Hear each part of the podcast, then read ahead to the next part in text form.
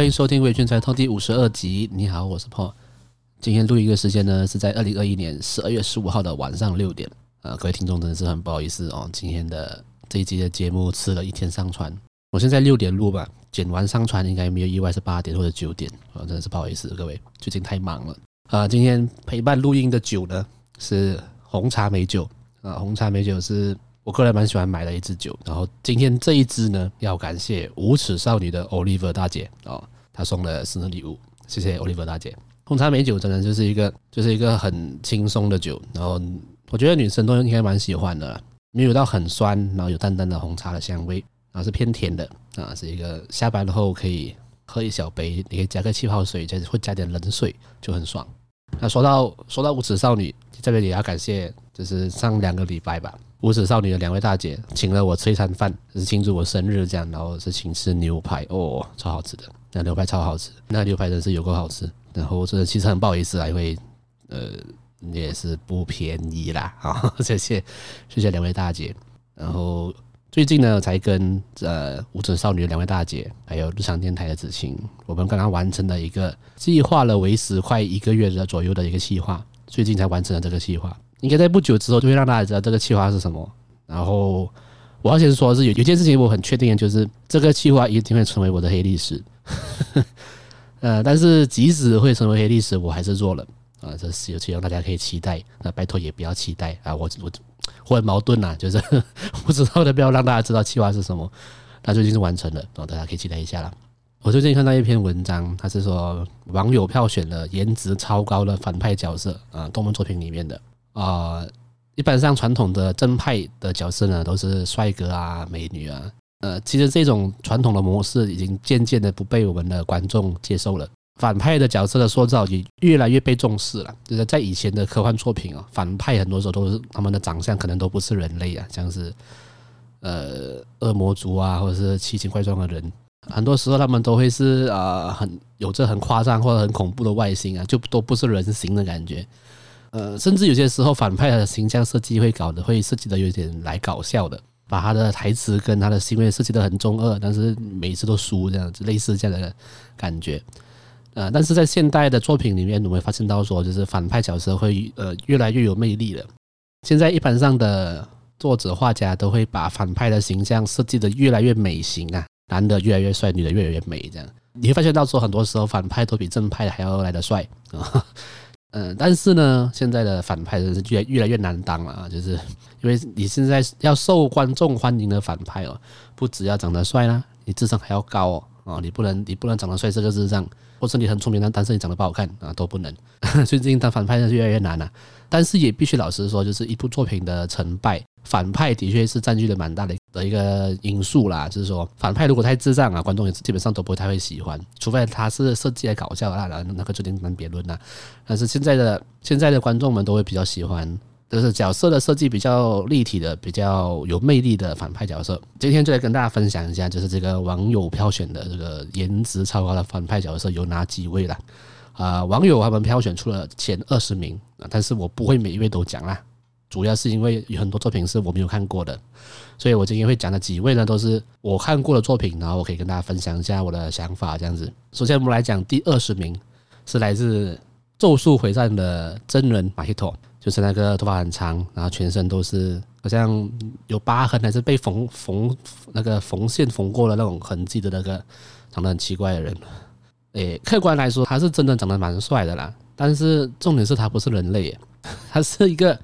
拥有智慧的人形特级咒灵啊，它是一个从人对人的憎恨以及恐惧中诞生出来的一个咒灵啊。为什么它可以上榜啊？但是我不大理解。但是啊，你单看颜值的话是还不错啦。但是这个人这个角色的个性啊，行为举止真的很恶心诶。你知道他是被主角，就是那个《咒术回战》的主角那个虎杖悠仁视为令人作呕的邪恶的这么一个角色。他竟然可以登上最高颜值第二十名。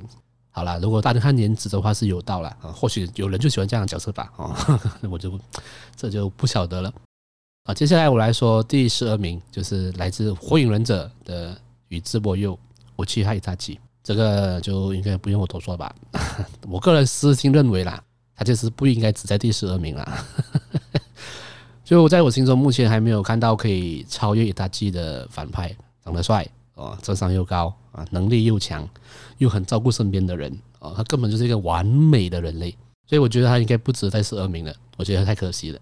我觉得接受这一个问卷调查的人，说不定很多人没有看过《火影忍者》啊，超级私心。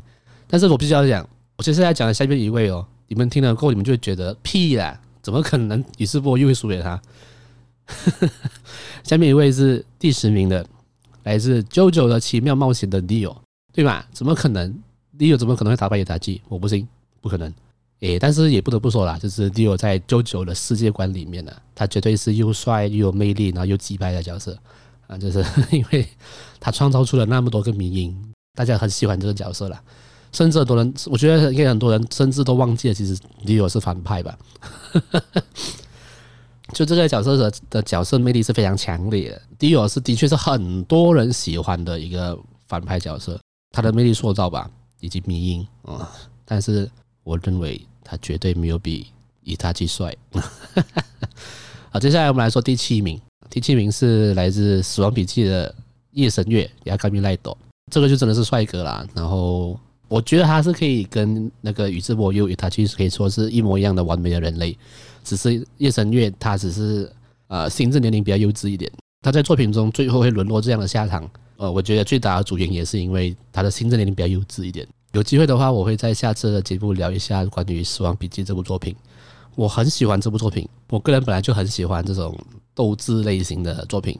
呃，下次或许可以在节目跟大家讨论一下，就是为什么夜神月最后会输呢？啊，接下来我们来讲第四名，是来自《名侦探柯南》的琴酒。Jin，老实讲，他呃这个角色是呃我的记忆中第一位让我觉得哇，他真的长得好帅哦的反派，就是这个名侦探柯南的 Jin 呢，琴酒啦。我觉得这个角色的魅力跟其他人是不太一样的，他的魅力不是来自于他的领袖魅力啊，或是他的能力很强之类的。我觉得他的魅力是来自于他的神秘感。但是我必须要说，我会有这样子的感觉，是因为我没有在追柯南呐，所以我对于琴酒这个角色的感受是。他很早期登场的时候，或许带到现在的这个故事线是不准的啦。但是你当时他初登场，然后我的印象的话，我是很喜欢这角色的，就是因为他当时的神秘感。好，接下来我们来讲第三名，就是反叛的鲁鲁修 c o d Geass 的鲁鲁修。他在第三名，其实我蛮意外的，就是他的颜值是不是是不是真的很高？我觉得这个啊可以跟大家讨论，但是。他的智商啊，还有他的领袖魅力，的确是毋庸置疑啦，的确是很强的。单看颜值的话，我觉得他应该不会到第三名。但是我觉得会让他到第三名的原因，就是这个角色的魅力以及他的整体的立体感是非常强烈的啊。所以第三名是鲁鲁修。最后最后的，我们来讲第一名。第一名就是《鬼灭之刃》的鬼舞真无惨，荣登我们第一名宝座啦，就是我们的《鬼灭》的 Michael Jackson 无惨啊。他的颜值的确是最高的啦，我我我这个看看到这一个人，我的确是觉得心服口服了。嗯，他的颜值绝对是最高的，为什么呢？他变成女生，他变成女装也很好看，就他变成女装也很美。他换成男性的姿态的时候又很高冷啊，又很霸气那种感觉。所以我觉得第一名啊，是实至名归了啊，你赢了，你赢了。但是你没有发现吗？无惨哦，他是在鬼灭里面的伪娘哦，一个成功的伪娘，颜值怎么会不高呢？OK，其他名次的角色，大家有兴趣的话可以搜寻，就是颜值超高的反派角色啊。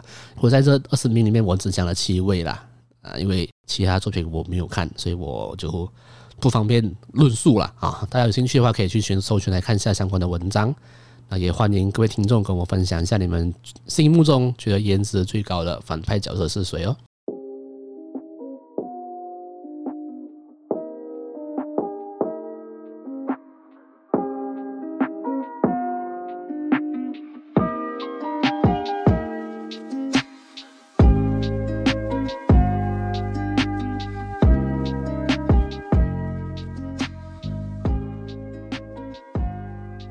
好，今天来跟大家分享的一部作品，就是我的英雄学院的最新的剧场版《World Heroes Mission》。啊，在上一集我有说到，就是这个 Oricon 的二零二一年度的漫画销售排行。呃，我的英雄学院是在上榜的第五名的作品，它的销售量是达到七百万。所以这部作品的火红程度应该是不用我多说了。我相信应该蛮多人也知道这部作品的。那今天要聊的这部《我赢》的电影呢，是这个剧场版的系列作中的第三部电影了。第一部叫做《Two Hero》和第二部的《Hero Rising》，这两部的票房都非常的亮眼。呃，在动漫圈、在 ACG 圈也造成了非常大的讨论度了。呃，我自己的 Podcast 在第三集我就有分享呃我的《一中学》这部作品了。虽然当时我讲的很烂哈，但其实我是非常非常喜欢。呃，我赢这部作品的，我目前正在收他的日文的漫画，然后中文的小说我都有收齐全套这样子。呃，我是真的很喜欢这部作品啦，因为我非常喜欢作品中就是英雄们呃不惜的牺牲自己也要拯救民众的这种心情，这种表现。这是一部很容易让我哭的作品啊，所以我下班后有时候心情很郁闷的时候啊，我都会看重看一下《我赢》来哭一下啊，来抒发一下情绪这样。就我很喜欢这部作品。我呢，其实其实是一个不太爱看电影的人，但是我赢的电影版我都有到电影院去观赏，呃，前面两部我都有在电影院里哭爆啊，哭到爆炸哈，所以理所当然的，我当我知道我赢有第三部电影的时候，我是非常非常期待的。但是我可以在这里先说结论呐，就是我看完第三部电影是没有哭的，啊，也没有特别的情绪波动，没有什么特别的感受，但是也不是说这部电影不好。呃，整体的感觉就是好像少了点什么的感觉啊。先来说一下这部电影的故事背景好了啦。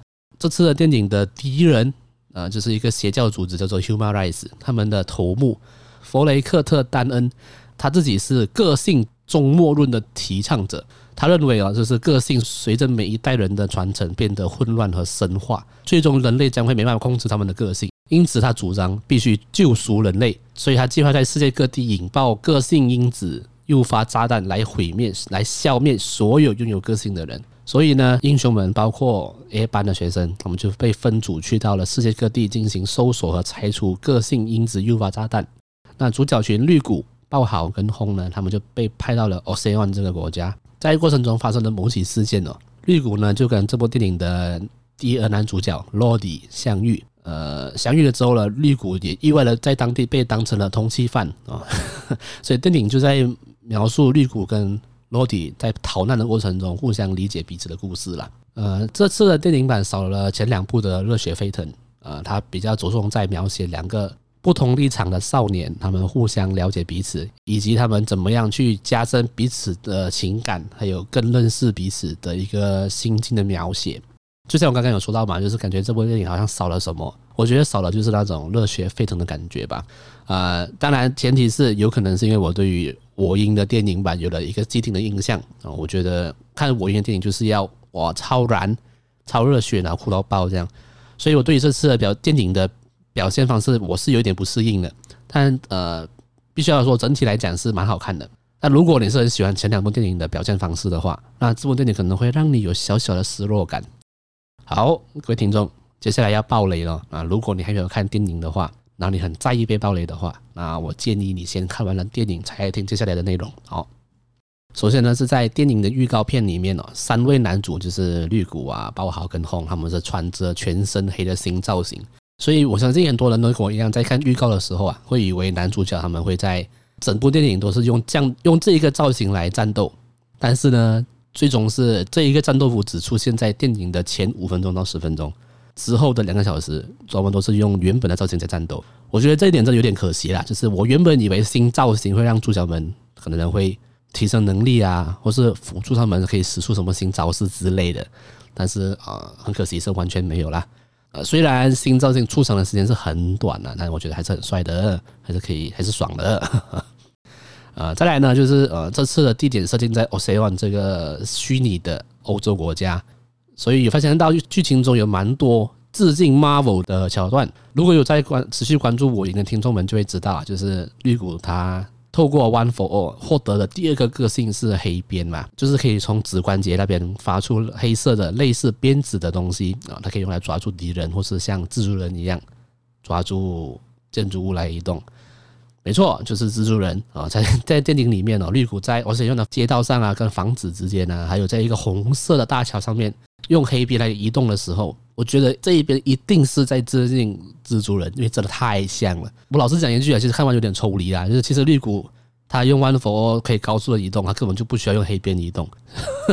所以在电影中特地故意的让他用黑边移动，绝对是在致敬 Marvel。如果说没有，我绝对不会相信的。他绝对是在致敬 Marvel，这点蛮有趣的啦。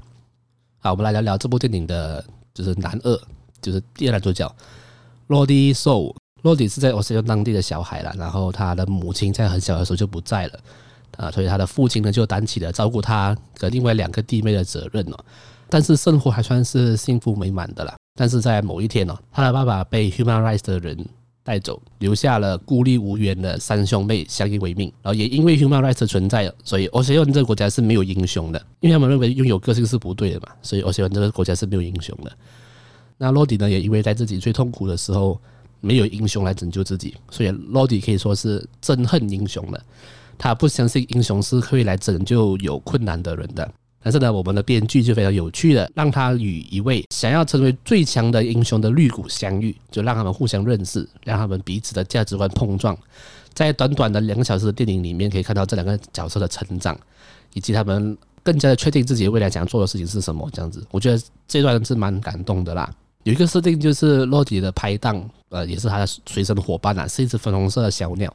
然后这个小鸟呢，其实是洛迪的个性，因为这只小鸟的情绪和表情会表达出洛迪内心的真正的想法。比如说，洛迪很傲娇的说“我并不很开心”的时候，这个小鸟就会很开心的飞起来，然后大笑这样子。那就是它会显示，它会表现出洛迪心中真实的想法。所以这是一个让他自己没有办法撒谎的一个个性啊。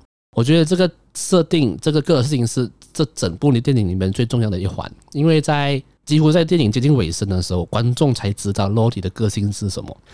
所以当你知道罗迪的个性之后，你重看一次这部电影的话，你会有完全不一样的感受，因为你会透过这只小鸟，发现很多时候罗迪都在逞强啊，都在难过，但是他没有表现出来。所以你如果你重看一次的话，你会对罗迪这个角色会有不同的想法。我觉得这个是这部电影里面最厉害的地方。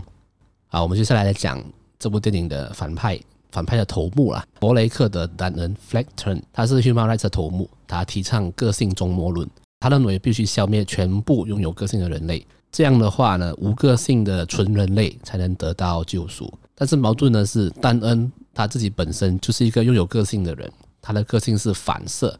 或是反弹呐，他就是可以将受到的伤害全数的折射到自己想要的位置，自己呢不会受到任何的损伤。也因为反弹跟或者反射的这个个性，让他从小因为个性导致没办法接近身边的人，所有人都离他而去，所以让他的心理渐渐的扭曲了，认为这一切都是他的个性害的，都是个性的错。如果没有个性的话，他他就不会这么惨了啊！就因为这样的动机哦，他创立了 Human Rights 这个邪教组织。他就打着要拯救无个性者的口号，啊，企图消灭世界上所有有个性的人类。呃，我认为啦，动漫作品的剧场版的反派哦，一般上都会有一个通病，就是角色本身不够立体，或是他的犯罪动机非常的薄弱。啊，当然这也是没办法的，因为你要在两个小时里面同时描写正派跟反派的故事跟心境，是我觉得是不太可能的啦。所以像这次的反派。你看完电影之后，你大概只会记得哦，他是一个皮肤蓝色的，然后可以反弹攻击的人，大概是这样而已。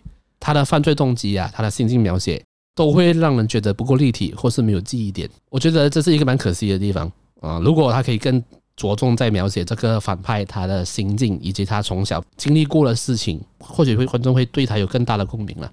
像是呃，我的同学的第二部电影《Hero Rising》里面的反派 Nine 就做的还不错。但是主要是因为他这个 Nine 这角色，其实他有连接了呃动漫的主线故事啦，所以观众会更有代入感，也会更加的记得这个角色。他的犯罪动机以及他的角色的立体感是比较强烈的啊。我觉得这个丹恩啊，就是 Human Rights 头目的这个角色，其实蛮可惜的。因为既然你已经创立了这个邪教组织，你有一个这么样的设定的话，我反而会更加的希望可以看到说，这个角色他到底因为发生了什么样的事情，让他可以。这么的极端到选择去创立一个邪教组织来反抗这个世界了，对，其实蛮我觉得蛮可惜的。但是最后的打斗就是绿谷跟头目的打斗，其实也是蛮好看的啦，但是就少了一点热血啦。我自己觉得看我的英雄学院的电影少了热血感，是真的很可惜的。那听众们，你们有看过哪一部作品的剧场版里面的反派是让你印象深刻的吗？可以到我的 Facebook 或 YouTube 来留言哦，或是可以可以私讯到我的 IG 啊，也可以加入我的 Discord 群组来分享你们的想法哦。啊，最后最后来分享一个小呃电影里面的一个小彩蛋。本次的作品里面呢，有一位来自新加坡的职业英雄，叫做 Big Red Dot，很大的红色的点点啊，形象他的形象是一个人身的鱼尾狮，那他的个性呢，就是从嘴巴里面喷水，比如说就是鱼尾狮就是新加坡的标志嘛，他就把这个标志原封不动喷成了一个人形的鱼尾狮，然后个性是喷水。为什么这个是小彩蛋？你知道吗？就因为他小到你根本就不记得有这个角色，然后这个角色还没有配音，他一句话都没有讲过，可是他是个彩蛋啊，我都不知道，蛮可惜的，就蛮蛮有趣的，蛮有趣的。OK，整体来说的话，这部电影是还不错啦，还是重复讲了一次啦，只是我觉得少了热血的这部分，我觉得很可惜。但是有兴趣的听众还是可以到电影院去看看的，就是现在马来西亚有上映嘛，我也蛮好奇，就是听众们你们觉得。你们看完第三部的电影之后的想法跟观后感，或者你们觉得这部电影其实蛮好看的，啊，都可以跟我分享一下你们的感受。好啦，今天的节目就差不多到这里啦，感谢你收听到这里。那如果你是使用 Spotify 收听的听众的话，再麻烦你帮我按一个 Follow。那如果你是使用 Apple Podcast 收听的听众的话，可以到呃我的节目下面帮我留一个五星的评价。然后如果你有闲钱。呃，觉得我的节目还不错的话，可以到 Buy Me a Coffee，可以小小的赞助我的节目啦。那就今天的节目就差不多到这里了，我们下次见，拜。